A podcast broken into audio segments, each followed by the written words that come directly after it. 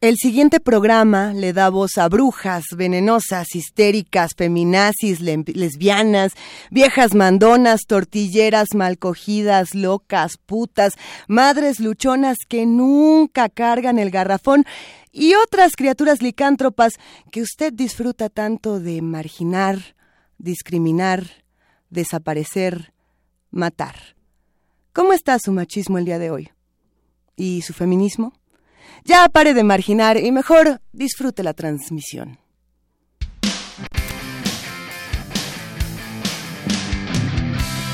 Radio UNAM presenta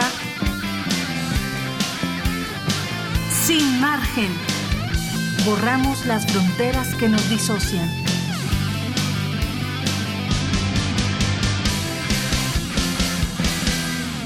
Las 12 con 2 de este jueves 9 de marzo. Ya no es 8 de marzo, o sea que ya no nos tocó el paro y ya no, no les podemos contar qué hicimos el día de ayer. Pues saben que el día de ayer el equipo coherente de Sin Margen que les da la bienvenida el día de hoy se fue completito a marchar del Zócalo. Bueno, no del Zócalo, más bien nos fuimos a marchar del Ángel al hemiciclo porque no llegamos hasta el Zócalo. Estuvo bastante buena esta marcha con mucho con muchos discursos diferentes, con muchos colectivos diferentes, con muchas ideas, muchos reclamos y muchas cosas que vamos a ir comentando a lo largo de este programa. Eh, tuvimos una experiencia que por supuesto nosotros apuntamos en, nuestro espacio y es que bueno, nosotros aquí somos eh, mujeres y somos hombres, es un equipo completo que busca la equidad, que busca la libertad y que por supuesto, como lo hemos dicho, no está esperando tolerancia, sino respeto. Y sucede que a los compañeros hombres que iban con nosotros marchando, pues lo sacaron del colectivo porque no eran mujeres. Y eso no es que no nos guste, lo que estamos tratando de decir es que hay muchas maneras de, ejercer el feminismo y, aquí hemos dicho esto constantemente, si hay eh, discriminación de alguna manera, no se está dando a lo mejor la oportunidad de buscar esta equidad. Pero de la misma manera que criticamos eso, las mujeres que marchaban de manera libremente y con estos discursos tan bellos, también recibieron, por supuesto, estos, estos comentarios que a nosotros también nos parecieron dignos de, mencionarse, donde les decían eh, flojas, ¿no? Sales a marchar pero no fuiste a trabajar. Y bueno, ¿qué estamos buscando? ¿Qué buscan los hombres de las mujeres, las mujeres de los hombres, las mujeres de las mujeres, eh, los hombres de los hombres? ¿Qué, estamos esperando y, y cómo estamos viviendo todas estas realidades en el país y en esta ciudad? Lo vamos a discutir el día de hoy hoy. Les contamos la semana pasada que esto era radio permanencia voluntaria. Así que la semana pasada se lo dedicamos al mainstream y tuvimos aquí a Alicia Carvajal, productora de Lo que callamos las mujeres, contándonos un poco de este asunto presente de cómo se vive la función social del mainstream. Fue una plática interesante y en esta segunda parte del radio permanencia voluntaria tenemos el honor de contarles que está con nosotros Eve Alcalá y Anaí Zamora, luchadoras de este programa que se transmite de manera semanal en Rompeviento TV, un espacio fundamental para la crítica independiente, para cuestionar estas realidades. Van a estar aquí con nosotros. Les vamos a ir contando un poco más porque también tenemos una mala conducta buenísima. El día de ayer se inaugura la exposición de las sirenas si existen de Tania Montes de Oca, Tania López Montes de Oca ella tiene estas eh, pequeñas figuras de sirenas que han cambiado la manera en la que vemos la sororidad, la autogestión el feminismo. Es una maravilla y bueno, nos va a estar contando cómo le fue el día de ayer y cómo podemos ir todos a esta exposición. De hecho, Tania López Montes de Oca va a estar la próxima semana aquí con nosotros junto con Lía, la novia sirena. Eso ya también se los vamos a contar porque va a estar re bueno. ¿Qué tanto pasó? Les vamos a contar qué pasa con la marcha de las mujeres del Día de las mujeres. Y también vamos a tener por ahí un glosario desmitificador. Se va a poner bastante bueno el sin margen, la curaduría musical. Se la dejamos a las luchas que andan aquí con todo, dando mucho de qué hablar. Así que prepárense. Y ahora sí, ¿qué tanto pasó? ¿Y ahora? ¿Qué tanto pasó?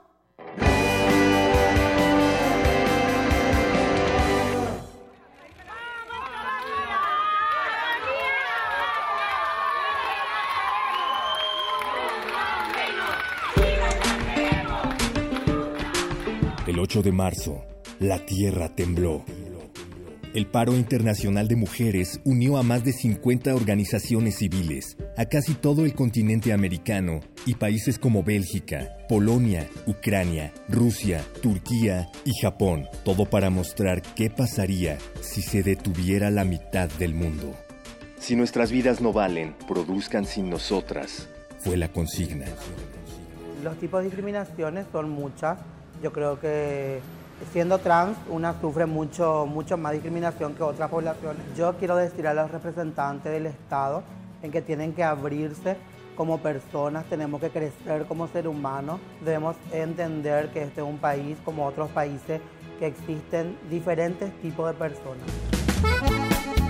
Soy una mujer normal, no me mires mal que yo soy libre. En Paraguay, la activista Irene Rotela salió a pedir por los derechos de las mujeres transgénero. Una vez pedí ayuda y me ofrecieron trabajo como prostituta.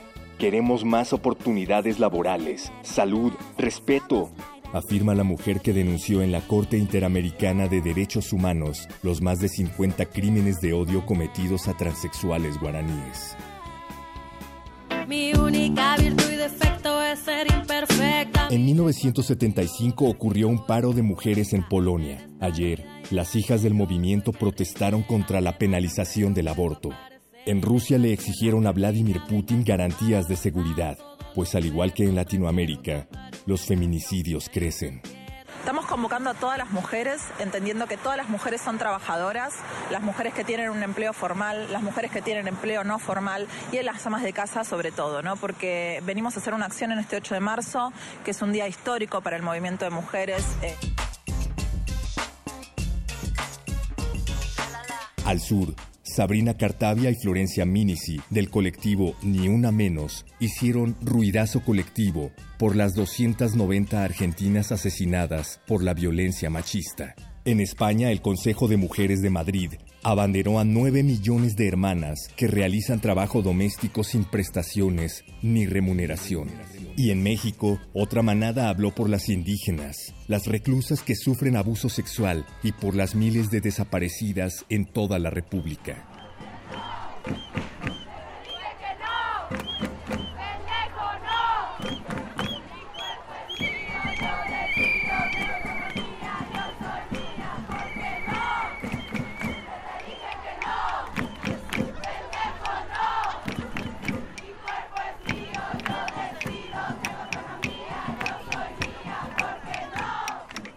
El 8 de marzo, las mujeres entraron en huelga. Salieron sin miedo y con su única arma, la solidaridad.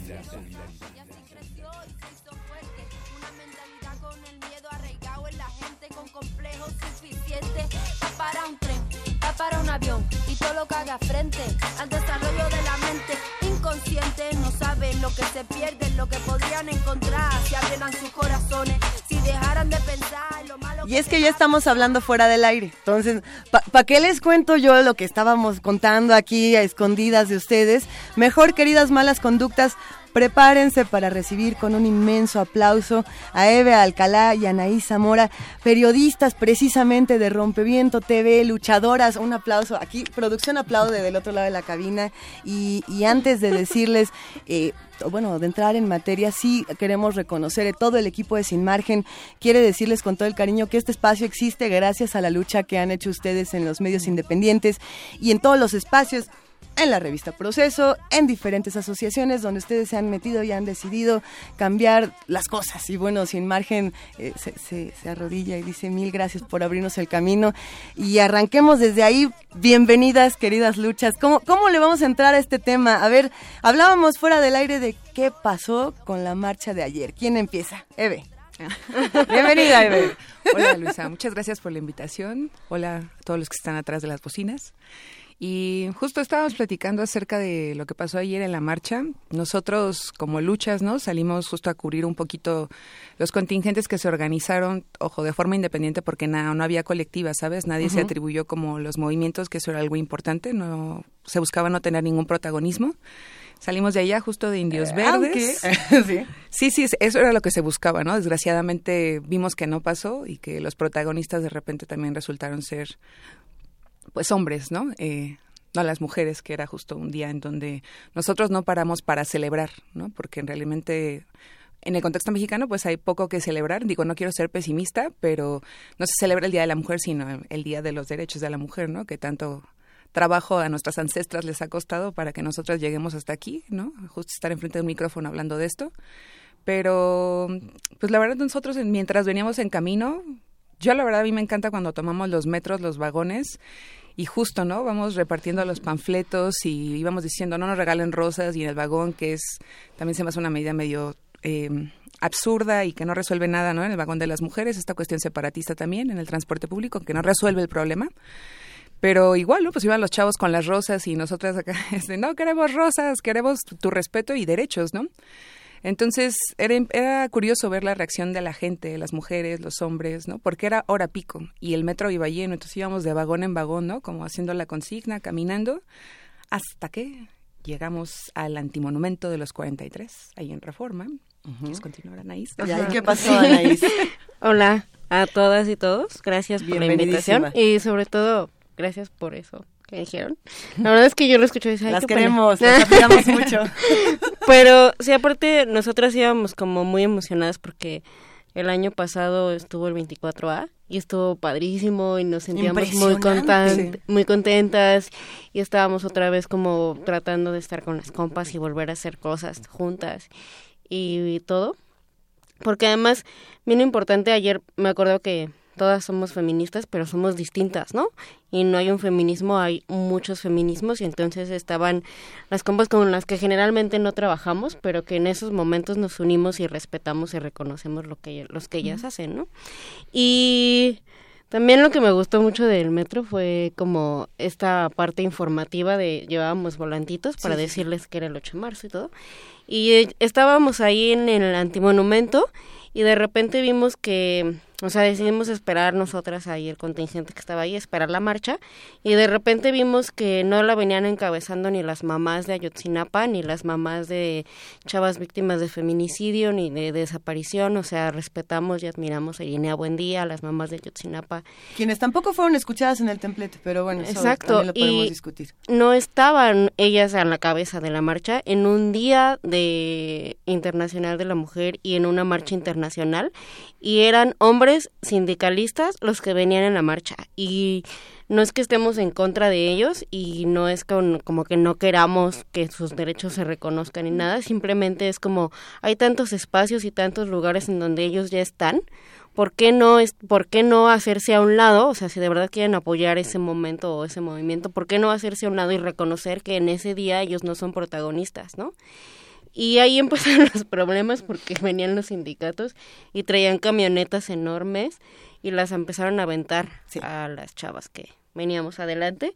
Y eso ya en sí constituye una agresión. Y cuando empezamos a decirle, oye, hazte para atrás, o sea, tú tienes que ir atrás si de verdad estás aquí solidariamente y no como acarreado y entonces eso generó otra agresión y entonces nosotras empezamos a hacer las violentas porque les pedíamos que se fueran para atrás y eso a mí me generó como una molestia muy grande porque además llegamos al hemiciclo de Juárez y antes de que el contingente feminista llegara, ellos echaron a correr para adueñarse del templete y a mí eso me pareció muy absurdo porque yo decía cuál es el punto y ya cuando llegamos al templete tenían música casi de reggaetón y era como, o sea, esto no es una fiesta, no es como no sé, estuvo, o sea, eh, ahorita que lo cuento se me hace muy divertido lo que hicieron, pero en ese momento me estaba dando mucho coraje porque era como, o sea, no, no, no es que nosotros queramos ir enfrente, lo que queremos es que ustedes se vayan atrás para que las mamás pasen. Precisamente, no, no es decir que los hombres no marchen o que no participen o los hombres no pueden ser feministas, era un asunto de, de, lo que estamos haciendo aquí no es una fiesta, estamos haciendo una lucha que se hace todos los días, ¿no? Y, y este paro no es un paro por flojas, es un paro que tenemos que hacer todos los días para recordar cierto tipo de derechos que hemos ido conquistando de poquito en poquito cuando estamos planeando esta entrevista, porque debo decir que hemos estado aquí muy emocionadas por, por, su visita, nos preguntábamos las muchas maneras en las que se puede leer el feminismo y en cómo el, el feminismo transgrede y nos preguntábamos si era correcto usar o no la palabra violentar, en el mejor sentido de la palabra, las estructuras que tenemos en esta sociedad mexicana, ¿no? Y, y cómo cuando tú violentas o transgredes o mueves tantito de lugar una estructura, por supuesto que se siente como un ataque, ¿no? Y entonces todos los hombres van a decir, bueno, pues estas feminas es locas y entonces encuentran al feminismo como el antagonista del machismo cuando no tiene nada que ver, ¿no? Nada que ver. ¿Desde dónde es que ustedes están haciendo esta lucha feminista? ¿Qué, ¿Cuál es el feminismo por el que están eh, luchando a partir de, de luchadoras, a partir de todos los espacios que ustedes han conquistado y que además se tenían que haber reflejado en una marcha como esta? ¿Cómo ves esto, Eve? Pues, bueno, en sí Luchadoras nace, ¿no? Justo como un espacio, un medio de comunicación alternativa a los discursos justo hegemónicos, ¿no? Que se pueden ver en la prensa, la radio y la televisión, que como sabemos les pertenecen a unos cuantos y es una cuestión de intereses políticos y económicos. Oh, Nosotros no respondemos a eso, justamente, y era empezar a cuestionarnos esas identidades que ellas mostraban como el ser mujer, ¿no? Que era la mujer violentada, sumisa, revictimizada, que era esposa de, amante de, pero no era en sí una sujeta, ¿no? Entonces, así es como nace Luchadoras, ¿no? Como esto, una comunicación con una perspectiva de género y siempre haciéndonos conscientes de que tenemos derecho a la comunicación y a la información. Pero algo que también tenemos bien claro, como dices, ¿no? Ahorita hemos salido no solo en Rompimiento del programa, que así nació con Lulú Barrera. A quien le mandamos un abrazo. Sí, que anda ahí en Valencia. en el Internet Freedom Festival también haciendo ruido. Eso. Porque también queremos ahí entrar a politizar otro espacio que es la Internet, ¿no? Donde también hay bastantes intereses económicos y políticos de unos cuantos. Y pues bueno, en realidad nuestro, como nuestro estandarte, ¿no? Una de nuestras eh, como ética de trabajo es justo también trabajar desde el gozo, porque de repente siempre hay una cuestión de andarnos con mucho cuidado, ¿no? A ver, si vas a entrar a esta plataforma, cuidado, y es que te van a estar espiando, y cuando descubres tu cuerpo igual, ¿no? Todo se hace desde el miedo, desde la prohibición, desde la historia del no. Y luchadoras le apuesta, no, sí, vámonos a las historias del sí. A las mujeres tenemos justo derecho de conocer nuestro cuerpo, conocer nuestras historias. Tejer redes es otra cosa que nos gusta mucho desde luchadoras, ¿no? Trabajar en colectiva es algo que nos ha permitido crecer, eh, como así Anaís, Eve y Lulú, y también como colectiva, ¿no? Nos ha hecho esto, como cuestionarnos también nuestra forma de acercarnos a otras chicas, las formas en cómo hacemos contenidos, ¿no? Y sobre todo pensar en las que están del otro lado, o sea, ¿a quién queremos llegar? ¿A las convencidas o a las que no están convencidas? ¿A dónde quiere ir el ah. feminismo, no?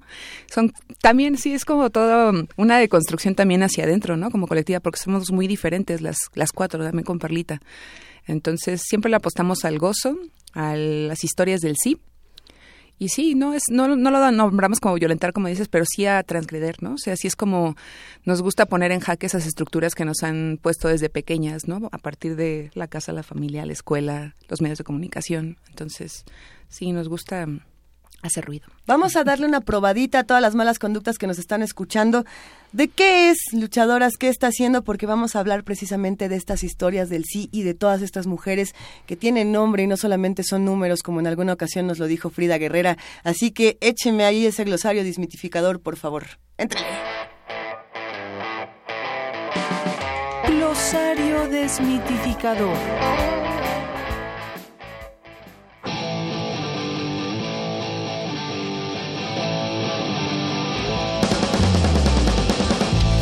El glosario desmitificador guarda un término plural, fuerte, un vocablo que incita a la acción y no al lamento.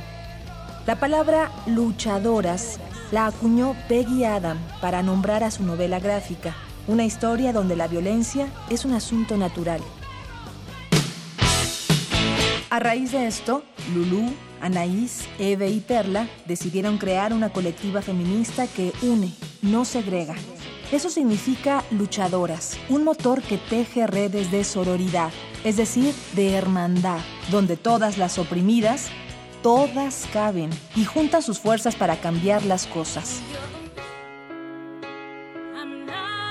Soy como la loba. Quebré con el rebaño y me fui a la montaña fatigada del llano.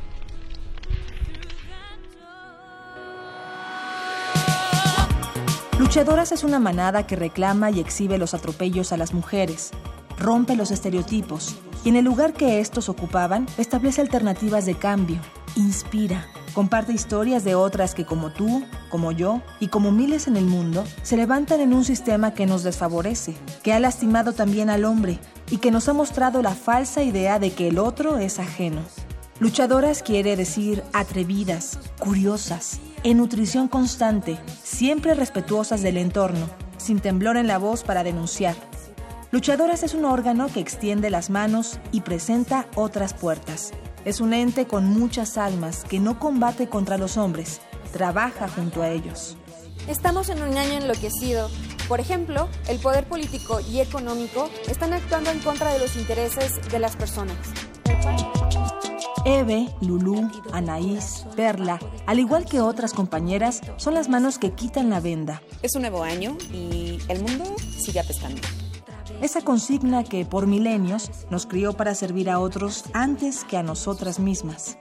Luchadoras es la voz de la conciencia, una que nos susurra que nuestras cuerpas, nuestras acciones, nuestras vocaciones, credos y preferencias sociales, sexuales, deportivas, económicas, de entretenimiento y de vida son solo nuestras, porque somos libres, somos personas y merecemos existir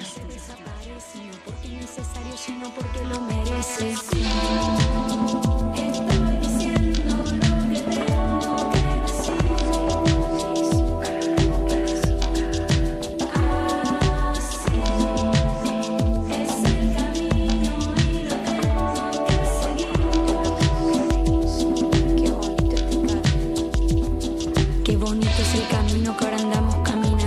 si fuera el destino, tú te vas comunicando de vez en cuando, se te va la gana, pelear por la mañana, mañana. Cuando te levantas en tu cama, la vida te devuelve aquello que no esperabas y buscabas por andar desesperada. Un día te despiertas en tu propio cuento de hadas. Y no es difícil curar las cicatrices de estos momentos malos y de otros más felices. Miles de pensamientos se me vienen con certeza. Yo también salí corriendo y me di duro en la cabeza. Solo me queda pensar en lo que he desaparecido, que valió la pena todo lo que hemos recorrido. Esta curaduría musical está a cargo de las luchas. Ellas son Eve Alcalá y Anaí Zamora que están aquí platicando con nosotras un poco de lo que se hace desde Rompeviento TV con luchadoras. Un proyecto que además eh, nos enseña tantas cosas cada semana y que nos ha replanteado a muchos la manera en la que hacemos nuestro trabajo. Creo que eh, somos muchas de nosotras las que de pronto un día nos sentamos y dijimos, no estamos diciendo las cosas bien, no estamos nombrando las cosas como las tendríamos que nombrar, discutiendo desde los espacios que tendríamos que discutir. Y, bueno, me gustaría nada más compartir este brevísimo párrafo que de hecho es lo que abre eh, el sitio web de, de, Luchadoras y que desde que yo lo leí, ya hace un rato me, me, dejó con mucha felicidad, porque quiero preguntarles esto de la manada. Ahorita llegamos ahí, dice, Luchadoras es una colectiva feminista de mujeres mediactivistas que busca combatir estereotipos de género, contando historias de mujeres guerreras, contribuir a un Internet feminista como un espacio de expresión libre de violencia, tejer redes de sororidad entre mujeres. Y luego viene este hashtag, somos manada, y como acá una se siente medio licántropa, se, quiere, se quiere unir. Entonces cuéntanos, por favor, Anaís, ¿cómo está esto de la manada? ¿En qué momento llega esta esta loba, esta característica licántropa a cada una de nosotras? Pues justo hace ratito preguntabas qué tipo de feminismo estamos nosotras apoyando. Yo creo que luchadoras todos, ¿no? O sea, queremos como justo darle voz a todas las mujeres y a todos los feminismos. Y eso de la manada significa reconocernos unas a otras, ¿no? Saber que todas somos distintas y que tenemos movimientos e intereses distintos y que tal vez están las lesboperras que yo a veces digo, oh no, por Dios, no, no, no podría hacer lo que ellas hacen porque se requiere de un valor y una convicción muy ¿Qué, ¿Qué es lo que ellas hacen? Pues de repente empiezan así salir desnudas y rayar cosas y ponerse más. Yo tengo muchas ganas de draguear, pero no, no de salir desnuda, ¿no? Pero, o sea, implica a luchadoras reconocer a esas hermanas lesboperras que están ahí, que están haciendo esas cosas. Y a eso nos referimos a la manada, porque tenemos esa idea de que las mujeres, cuando estamos juntas, nos peleamos y no podemos trabajar juntas y somos malas unas con otras y nos criticamos y nos arrañamos las cosas. Y Luchadoras justo quiere vencer eso, o sea, quiere decir, no, no es cierto, eso también es una idea que nos han creado de que no podemos trabajar juntas y podemos hacerlo, incluso reconociendo nuestras diferencias. Y cuando trabajamos juntas, hacemos más cosas y nos da más fuerza y no es como que estamos solitas en el mundo. Y también esto de las lobas viene como de entender que no eres la única loca en el universo a la que no le parece que está, que nadie la entiende, o sea que hay un montón de gente allá afuera que te puede ayudar, proteger, que te puede dar un consejo o un, un solo abrazo, eso se refiere como sí nos gusta mucho decir eso, que somos manada, como si tocas a una, respondemos todas, ¿no? Eso, eso es muy importante y pensar en esta pluralidad que, que se tiene dentro, dentro de las muchas colectivas, de los muchos grupos que se están formando. Eh, ustedes mismas son muy diferentes, tienen intereses completamente diferentes en algunas cosas, en otras están a la par. Eh, ¿Cómo es esta relación de trabajo? ¿Cómo, ¿Cómo se hace un programa de periodismo independiente? Crítico, feminista? ¿Cómo, es que nos da tanta curiosidad. ¿Cómo son sus reuniones? ¿De qué hablan? ¿Qué, qué, qué es lo que gana aquí? Cuéntenos. La verdad, nuestras reuniones son muy divertidas. ¿ah?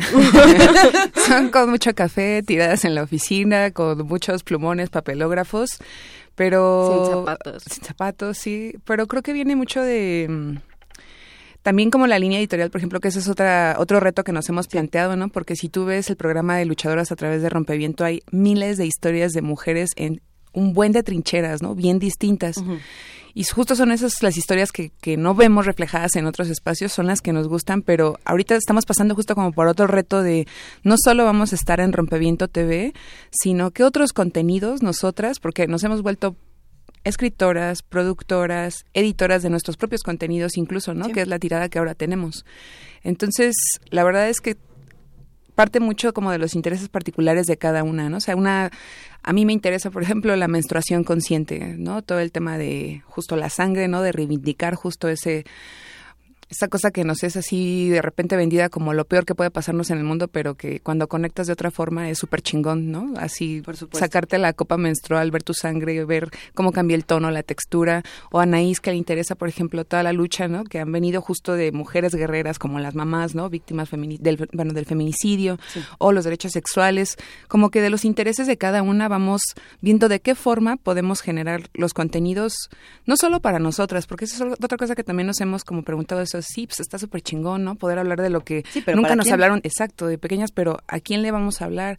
¿Qué le interesa a las chavas, no? De que de repente también que por las estadísticas de las plataformas que usamos sabemos que nuestra audiencia es, por ejemplo, mujeres entre 25 a 35 años la mayor parte, muy pocos hombres. O sea, todas son jóvenes creadoras del Fonca, qué bueno saber. bueno, pero... Pero sí, es, es, es, joven, ¿no? Pero por ejemplo, a mí también siempre les he dicho, quiero trabajar con niñas, ¿no? Y jóvenes. Claro. Porque es ahí donde, sí, es el cambio no generacional, el internet que ha venido a revolucionar absolutamente todo, incluso la forma en cómo construyes tu identidad, porque está bien cañón la forma en cómo todos los estímulos que también no las chavitas y las niñas están recibiendo. Y es nos parece como justo una audiencia en la que nos gustaría tejer redes no y como llegar no desde esta visión paternalista que es algo que no nos gusta como el yo te voy a decir qué es lo correcto y no porque no no no generamos así también nosotros nuestros espacios de talleres sino detonamos justo como ideas, vamos a, provocar, por decirlo de alguna forma, y se construye en colectivo, ¿no? Esa es otra cosa en como trabaja luchadoras también ahí hay algo que me llama mucho la atención y es pensar cómo todos estos intereses y todas estas visiones eh, contrastan con las historias que están contando.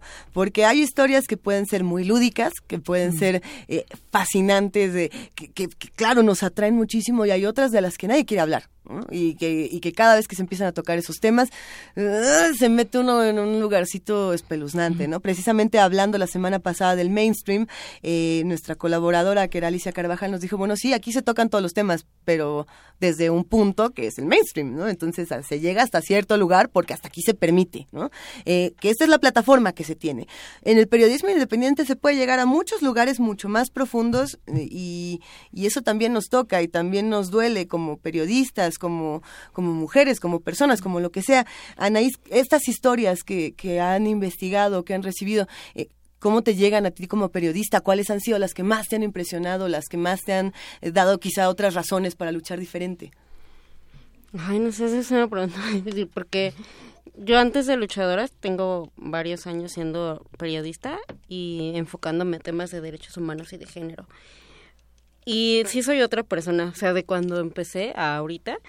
Y justo fue a partir de conocer mujeres que hacen cosas bien chidas de la nada, ¿no? O sea, como mujeres que de repente no, o sea, que si tú las vieras en algún otro lugar reflejadas, estarían como la señora que perdió a su hija, su casa, su terreno, todo y no tiene para dónde ir, ¿no? y, y después conocerlas y acercarte a ellas es darte cuenta de que no, que es una señora que está dispuesta a perder su vida para defender sus derechos. Por supuesto. Y entonces eso sí, eso me ha cambiado así un montón la vida, ¿no? Y la perspectiva y cómo, y justo pensar en cómo contar esa historia para que se refleje que detrás, de, o sea, que encima de todo ese dolor, o sea, ni siquiera detrás, está esa mujer guerrera que está dispuesta a alzar la voz en los lugares en donde se los permitan y a desgarrarse la garganta para que la escuchen. Justo ayer hablaba Norma Andrade en, en la tarima y yo la conozco desde hace muchos años, ¿no? Y su voz incluso ha cambiado mucho, ya tiene la garganta muy desgastada. Y ella cuenta, ¿no? O sea, yo a Norma Andrade nadie la escuchaba y tocaba todas las puertas y tuvo que ir a gritar. Y ahora hablo muy fuerte porque se me quedó, ¿no? Y porque soy del norte. Y entonces esas historias sí me han cambiado la vida, pero también otra de las cosas que nos ha pasado, o al menos a mí, es que el trabajo te permite que de repente alguien, o sea, por ejemplo ustedes, nos escriba y nos diga, no mames, hago tal cosa. Y entonces te metes a lo que ellas están haciendo, a las chavas fancineras, y es como, ¡ay, no mames! Hacen cosas bien chidas y las quieres conocer. y de repente quieres trabajar con ellas y quieres hacer un montón de cosas. Eso. Como que también les veo cómo se divierten y cómo están haciendo cosas de diferentes formas. Eh, eh, es lo que estaban diciendo precisamente de las historias del sí. ¿no? Darle la vuelta a esta información. ¿A ti cuáles han sido estas historias que te han cambiado, bebé? Mira, yo igual como justo estaba pensando, ¿no? Como los intereses y la, formación que ha tenido cada una. Yo, por ejemplo, desde que tengo memoria me he dedicado a la gestión cultural, ¿no? O sea, he estado como por estos rumbos de el deporte y el arte. El deporte es algo que también me gusta mucho. Y a mí, por ejemplo, las historias que ahorita me están moviendo más son justo la de todos los atletas paralímpicos, ¿no? Que tienen, bueno, se les sigue llamando, ¿no? Deporte adaptado porque tienen alguna discapacidad. Yo no lo nombro así, sino que tienen capacidades distintas, justamente.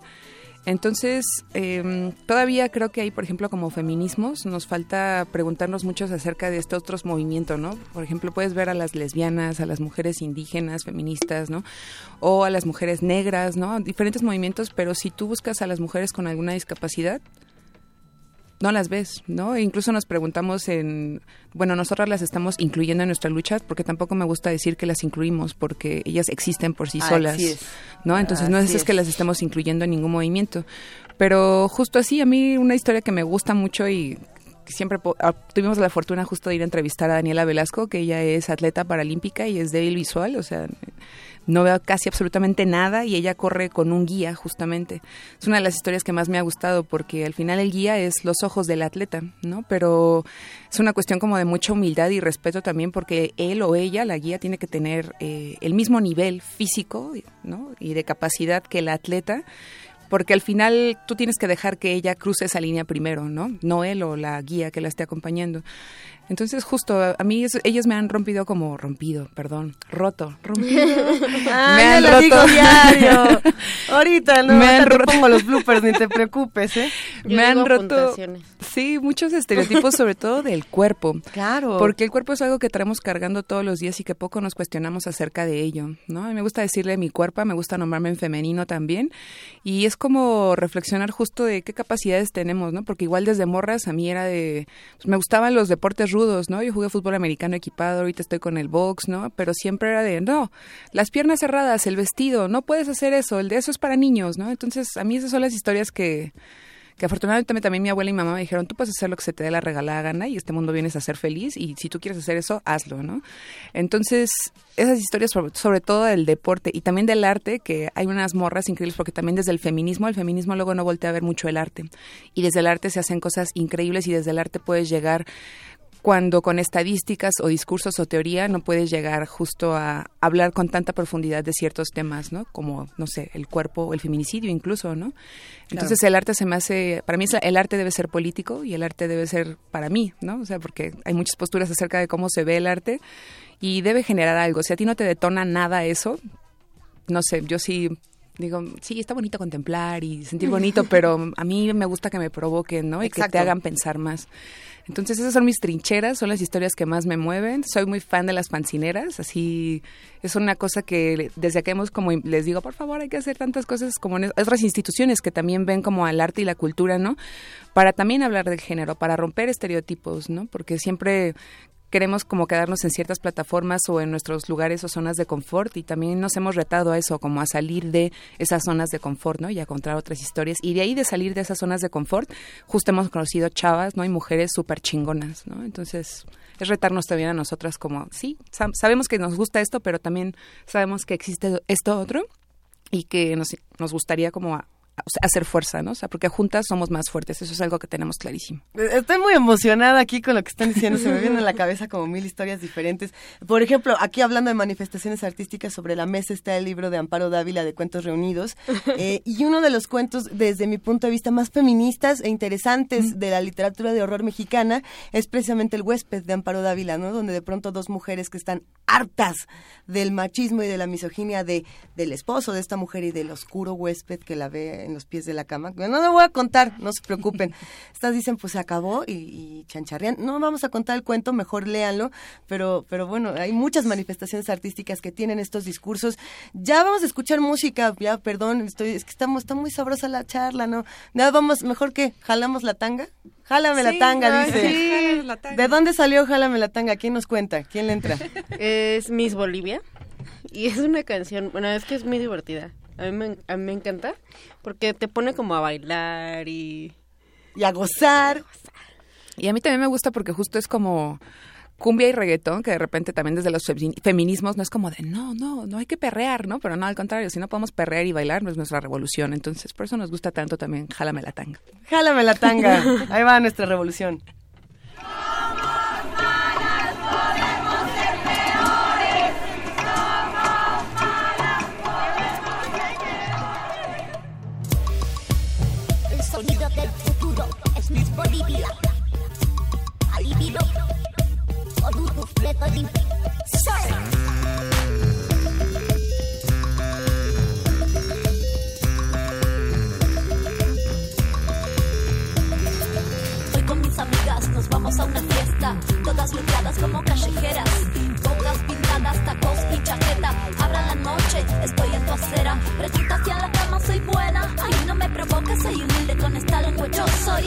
Bolivia. El precio de esta flor no tiene números, no hay receta.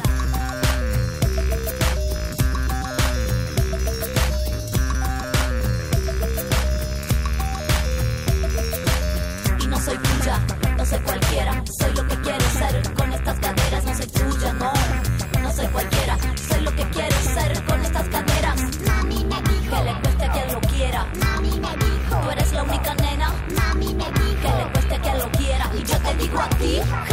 caderas. Mami me dijo que le cueste a quien lo quiera. Mami me dijo tú eres la única nena. Mami me dijo que le cueste a quien lo quiera y yo te digo a ti, jala nena, jálame la tanga,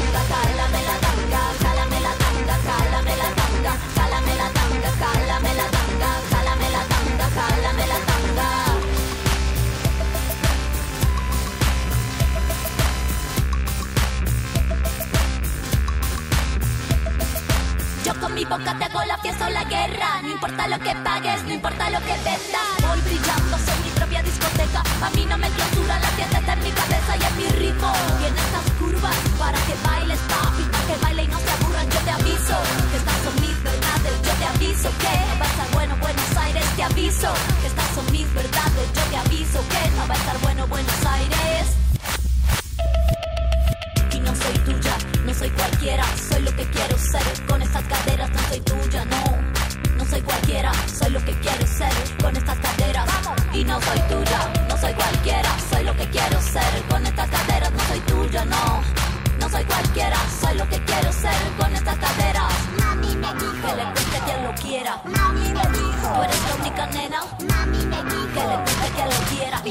Radioactive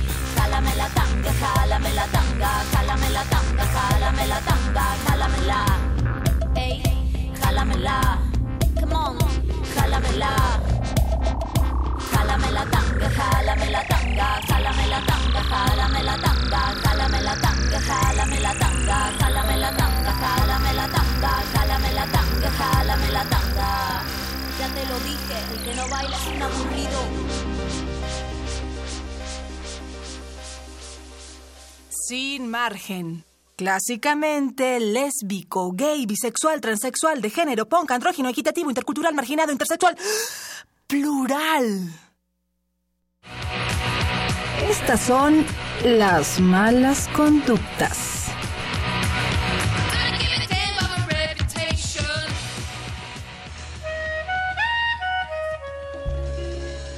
Hola, soy Tania López Montes de Oca, soy licenciada en diseño gráfico por la FES Acatlán y soy creadora del proyecto Las Sirenas Sí Existen.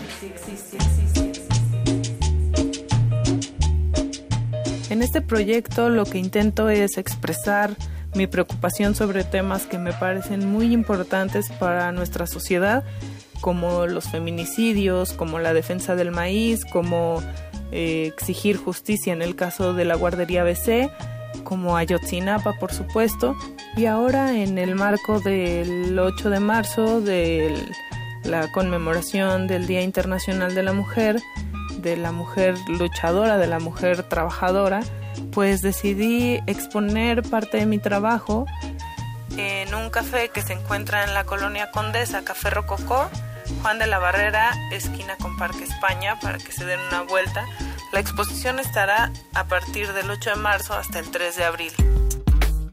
Principalmente, pues mi idea es justamente hablar del tema de las mujeres y de cómo desde el diseño gráfico, desde mi labor como comunicadora, puedo aportar algo a disminuir un poco también el ruido visual que existe alrededor de nosotras, el ruido de estereotipos, el ruido de eh, considerar a las mujeres como un objeto de consumo, que es una inquietud que he tenido desde que me acuerdo, desde que era niña y que hoy puedo expresar por este medio y puedo abordar desde este medio. La exposición se llama Nosotras, así con A mayúscula, porque considero que lo que no se nombra no existe.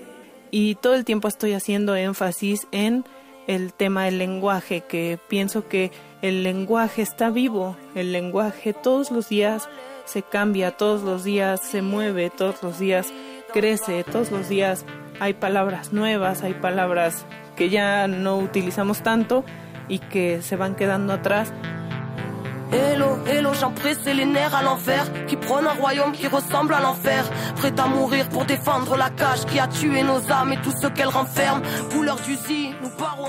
Y yo creo que en esta época en la que están asesinando a siete mujeres todos los días en nuestro país, es indispensable nombrarnos.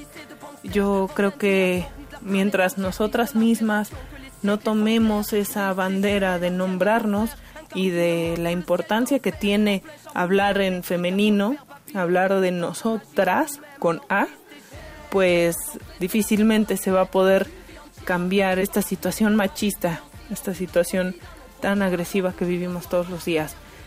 La exposición se llama así, Nosotras, con A mayúscula, Sororidad, Que, a mí me parece una palabra muy hermosa porque habla justamente de esas redes que debemos tejer entre mujeres y que debemos acompañarnos y que debemos cuidarnos entre nosotras y que debemos querernos y que debemos tener amigas y salir a platicar y salir a bailar y, y acompañarnos siempre nosotras, juntas, juntas, juntas. Sueños, porque para mí las sirenas son, son seres mágicos que llegan de un mundo que no puedo comprender y que no puedo explicar y me vienen a decir un montón de cosas que logro comprender por medio de ellas. Porque también hago un pequeño homenaje al feminismo zapatista y a todo lo que se ha aportado desde las comunidades, desde los caracoles, desde las escuelitas zapatistas, al feminismo, a el empoderamiento de las mujeres, a que se involucren en otras tareas que antes no se involucraban y que participen de otra forma, de una forma nueva, con los compañeros zapatistas para tener una comunidad excepcional y, y ese otro mundo posible que nos enseñan todos los días con sus quehaceres cotidianos. Así es, nosotras con A mayúscula, sororidad, sueños y revolución.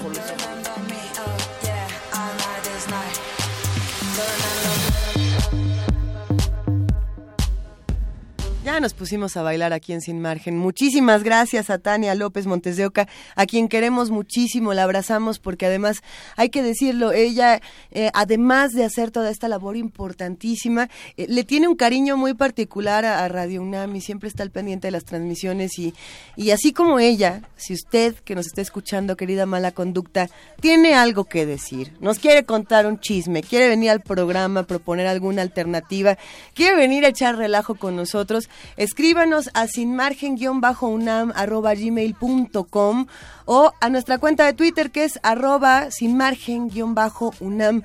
Realmente leemos todo y además como nada nos escribe mi mamá. Gracias mamá, te quiero de a montón. No, no es cierto, no, sí nos escriben y los leemos a todos y a cada uno de ustedes. Un abrazote a Vanguardia Vieja, otro por allá Diogenito y también a, es que a, a mis vainillas, a mis swingers de, de confianza que siempre me mandan fotos este cochinas, no es que no son cochinas, son sabrosas. Gracias a toda la comunidad swinger que siempre nos, nos sintoniza y se pone a hablar de feminismo como tiene que ser. Seguimos aquí hablando con las luchas, Eve Alcalá y Anaí Zamora, y estamos hablando fuera del aire una discusión sobre el, mainstream, el no mainstream, el periodismo independiente. Pero antes de llegar a eso, con lo que estaría bueno cerrar, a mí me interesa mucho hablar de la violencia que ustedes viven todos los días como periodistas, que viven en las plataformas digitales, que viven en diferentes medios y pues cómo se vive y cómo se combate. ¿no? Y, y- y además, ¿qué sacamos de eso? ¿Qué significa? ¿Qué, qué opinas de esto, Anaís? Pues yo antes, ah, un poquito, trabajé en CIMAC, que es Comunicación e Información de la Mujer, y CIMAC es como una de las cabezas que ha visibilizado la violencia contra mujeres periodistas y como esta tiene componentes distintas como de agresiones, o sea, como de amenazas sexuales, como de amenazas a como a sea, es que es como hay una cosa rara porque por un lado está te obligan a ser mamá y por el otro cuando eres mamá eso es una herramienta para agredirte y eso es un componente de género o, o a vigilarte, estas cosas, ¿no? Y se vive, yo, o sea, antes, creo que antes de que se visibilizara y que se crearan las redes de periodistas y que conociera como que puedo hablar con Lulu y Eve, porque aparte tiene un impacto real en tu vida, aunque sea una amenaza por Twitter, la verdad es que sí te hace sentir mal. Por supuesto. Eh, antes se vivía con miedo, pero yo creo que ahora sabes que puedes hacer algo, ¿no? Y que no significa atacar a tu agresor o responder a tu troll, o sea, sino como que puedes A tu machitrol, como ustedes les dicen. no, o sea, sino que puedes justo crear estas redes de mujeres y avisarle a tu compa o no sé, como crear una estrategia conjunta para enfrentar esa violencia y que no la tienes que enfrentar con goce, que la respuesta, lo único que no debes hacer es callarte, ¿no? O sea, si estamos en contra de, si te atacan en redes sociales o por tu trabajo, lo peor que puedes hacer es callarte, ¿no? Porque eso es lo que buscan, que no como mujer no tengas la, la voz para seguir hablando o diciendo lo que te interesa, porque aparte cuando una mujer está en los medios de comunicación o en el periodismo, es- generalmente abordamos temas que nos interesan a nosotras y que les interesan a otras mujeres. Y entonces si te callas es como un círculo ahí horroroso que no me gusta. Eh, lo, que, lo que están diciendo, si, si entiendo bien, es que sí hay una suerte de protocolo, vamos a ponerlo así, diseñado por luchadoras para responder a este tipo de ataques, o por lo menos para entenderlo, no sé cómo, cómo está este asunto, Eve. Bueno, no, no fue diseñado por nosotras. Me, gus- me gustaría decir que sí. Ah. Pero, este, no, y, ju- y justo viene de ahí la importancia justo de tejer redes con, con mujeres que ya tienen una expertise, por ejemplo, justo. ¿no? Hack- hackeadoras, por ejemplo, las que son las coders o las que saben de programación o las expertas en violencia en línea, ¿no? Algo que decía Anaís, eh, solo como para matizar un poquito, decía, lo peor que podemos hacer es callarnos. ¿A qué nos referimos con esto? A que abandones la plataforma, a que te alejes de las tecnologías, a que abandones los espacios, porque eso es lo que buscan, que abandonemos esos espacios que también hemos llegado a... Que cierres la nos cuenta. han recomendado, ¿no? Por ejemplo, chicas de Social Tiki y Rancho Electrónico, síganlas, son increíbles. Es esto, es no alimentes a tu troll. En cuanto tú recibas alguna agresión, ya sea por Facebook o Twitter, no respondas, porque eso es lo que buscan y de eso viven los machitroles. Entonces, lo que siempre se recomienda es tomar justo eh, un screenshot, una fotografía de la agresión y reportar tú directamente. A veces ves por ahí, ¿no? Que la gente, eh, bueno, que las chicas aplican la manada y dicen, por favor, ayúdenme a denunciar. Eso realmente no sirve mucho. Lo primero que tienes que hacer es tú, la, la que enfrenta la agresión, ¿no? Reportarlo, documentarlo, que esto es algo muy importante, ¿no? Para ir como viendo qué tipo de violencia se sufre, ¿no? se vive en las plataformas sociales, sobre todo, que es donde está a todo lo que da. Entonces, siempre es lo que decimos, ¿no? No respondas a tu machitrol, documenta, reporta y ahí, bueno, también viene una crítica hacia las distintas plataformas, ¿no? Facebook y Twitter, que, bueno, Facebook ya sabemos, ¿no? Que es un business, que para ellos somos un negocio, que mientras tú das un like, pones un video, compartes una nota, estás regalándoles información y que ahí pues aplican la censura sobre todo para la mujer y sí cuerpos desnudos pezones por cualquier no nada de eso. Nada de eso entonces de nuevo es un espacio en donde la voz de nosotras sigue siendo negada censurada y violentada. Entonces como dice Anaís no es súper importante saber que esta violencia es eso violencia en línea y que tiene un impacto real en nuestros cuerpos y en nuestra vida Ok, eh, me quedo pensando, por ejemplo, en lo que ocurrió. Si no me equivoco, esto, esto se relaciona con las estereotipas, el hashtag mi primer acoso. Eh, precisamente eh, lo que lo que pasó, bueno, conocemos la historia, ¿no? las mujeres escribían la historia de su primer acoso en línea y, y la respuesta de los hombres es la que me pareció profundamente aterradora el qué bueno que te pasó eso de chiquita, ojalá que te vuelva a pasar de grande, este, te la voy a hacer yo, ahora va la mía. Eh, no, solamente lo vimos con este hashtag, lo vemos con, con, temas del día a día. En alguna ocasión vino aquí la escritora Laura Lecuona y nos, nos compartió su reflexión de lo que pasó, por ejemplo, con Ana Gabriela Guevara, ¿no? Y, y con toda, con todo este acoso que ella recibió. Y bueno, y también la respuesta de ella, que ya después podríamos eh, cuestionarla o no, criticarla o no, que también es interesante. Eh, pero son muchos los casos eh, que atacan a las cuentas personales, que te atacan por ser periodista y que estos ataques no siempre se quedan ahí, ¿no? Y vemos lo que pasa en Veracruz, donde a las mujeres periodistas las matan, las desaparecen y pues no pasa nada, y en Veracruz con Yunes la cosa sigue igual, ¿no? De hecho, está mejor porque al parecer ya se fue Duarte y era el malo malísimo de todos los malos y ya está todo bien, ¿no? Bueno, eh, o, eso dice, o eso nos dijo, nos vino a contar. Eh, tenemos una manera de defendernos, tenemos una manera de estructurarlo, pero ¿cómo encauzamos todo esto y cómo hacemos estos tejidos? ¿Cómo hacemos manada con ustedes, todos los que estamos del otro lado y que genuinamente las admiramos?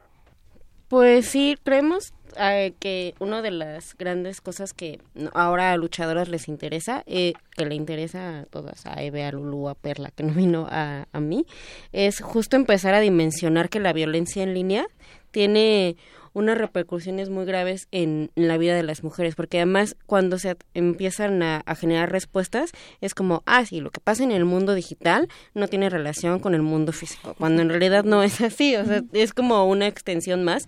Y además también nosotras vemos el Internet como un espacio público igual que el espacio político y todo lo demás que tenemos derecho a habitar. Entonces estamos empezando a crear estrategias y campañas junto con otras organizaciones para entender, primero entender esta, este fenómeno y también como empezar a crear respuestas no solamente que vengan de luchadoras, sino que vengan como de manera conjunta y nos pueden como encontrar en redes sociales o en nuestro correo, ¿no? Sí, se me ocurre que a lo mejor justo podemos hacer una invitación. Viene una conversación sobre la violencia en línea que enfrentan las mujeres jóvenes activistas en el Centro Cultural de España. Eso. Pueden postular por ahí, ¿no? Hay un cupo limitado, pero pueden postular el 21 y 22 de marzo. Es todo el día, eso sí, ¿no? Entonces, lo que nos interesa es empezar a escucharnos entre nosotras, porque van a venir mujeres, ¿no? Del norte, del sur, no solo del centro, porque esa es otra cosa que también sucede, se centraliza de repente.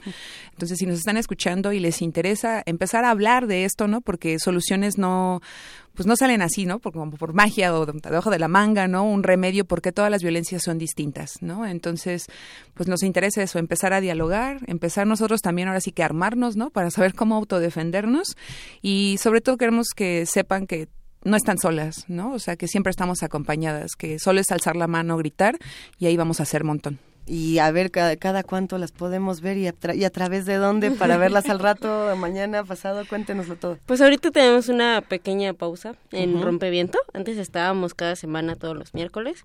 Ahora estamos como en esta... Todavía se puede ver desde la página, ¿no? Sí, claro. O sea, si te metes a Rompeviento TV y buscas luchadoras, ahí están todos los programas, que la verdad nos gusta decir que es un archivo público de feminismo. Sí. Está bien padre. Y ahora estamos empezando a crear contenidos desde nosotras, eh, como es una sorpresa no tan sorpresa, queremos crear una plataforma nosotras mismas de comunicación. Entonces estamos enfocadas en crear esos contenidos para nutrir esa plataforma, pero vamos subiendo algunas cosas a nuestras redes sociales de videos o noticias que nos parece que tienen que salir ya, ¿no? O sea, por ejemplo, esta exposición que existe en el Museo Memoria y Tolerancia sobre Feminicidio. Fuimos y creamos nuestra cápsula y ahí está, la pueden ver. Está en YouTube, está tenemos un canal de luchadoras, también estamos en Instagram como luchadoras.tv, en Facebook también luchadoras y Twitter también, entonces estamos al pendiente de las redes, eh, correo. Así es, hola arroba luchadoras.org. Y sí, bueno, también. es una pausa. Es una pausa. Estamos trabajando mucho. Es una pausa llena de, de, proyectos y, de cosas bien interesantes. No me queda más que agradecerles profundamente a nombre de todo el equipo de Sin Margen y de Radio UNAM por habernos acompañado esta tarde. Eve Alcalá, Anaí Zamora, por ahí un abrazo enorme, por supuesto, a Lulú Barrera, a Tania Montes de Oca y a todos los que hicieron el día de hoy sin margen. Ya nos vamos, vuelvan pronto, vuelvan cuando quieran, esta es su casa. Eh, les voy a contar algo así rapidísimo. Ustedes saben quién hace sin margen porque lo hacemos con todo el cariño, somos bien poquitos y lo hacemos con todo el amor del universo. A ver, de este lado está Arturo González, Jessica Trejo, Luis Garza, Neto Díaz, Ana Salazar, Albarroc Gallard y yo soy Luisa Iglesias o así dicen que me llamo. Así que nosotros nos vamos con música para despedirnos esta tarde. ¿Qué vamos a escuchar? Yo les cuento que no, que no. Ya nos vamos. Esto fue Sin Margen. Adiós.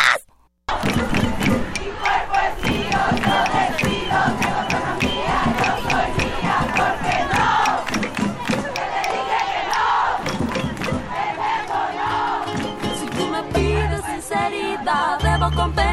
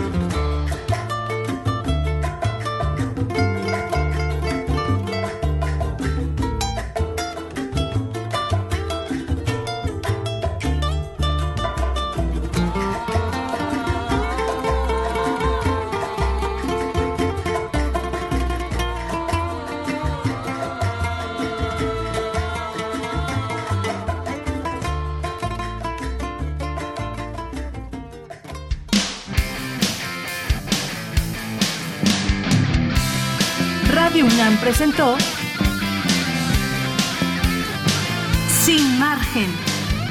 Borramos las fronteras que nos disocian.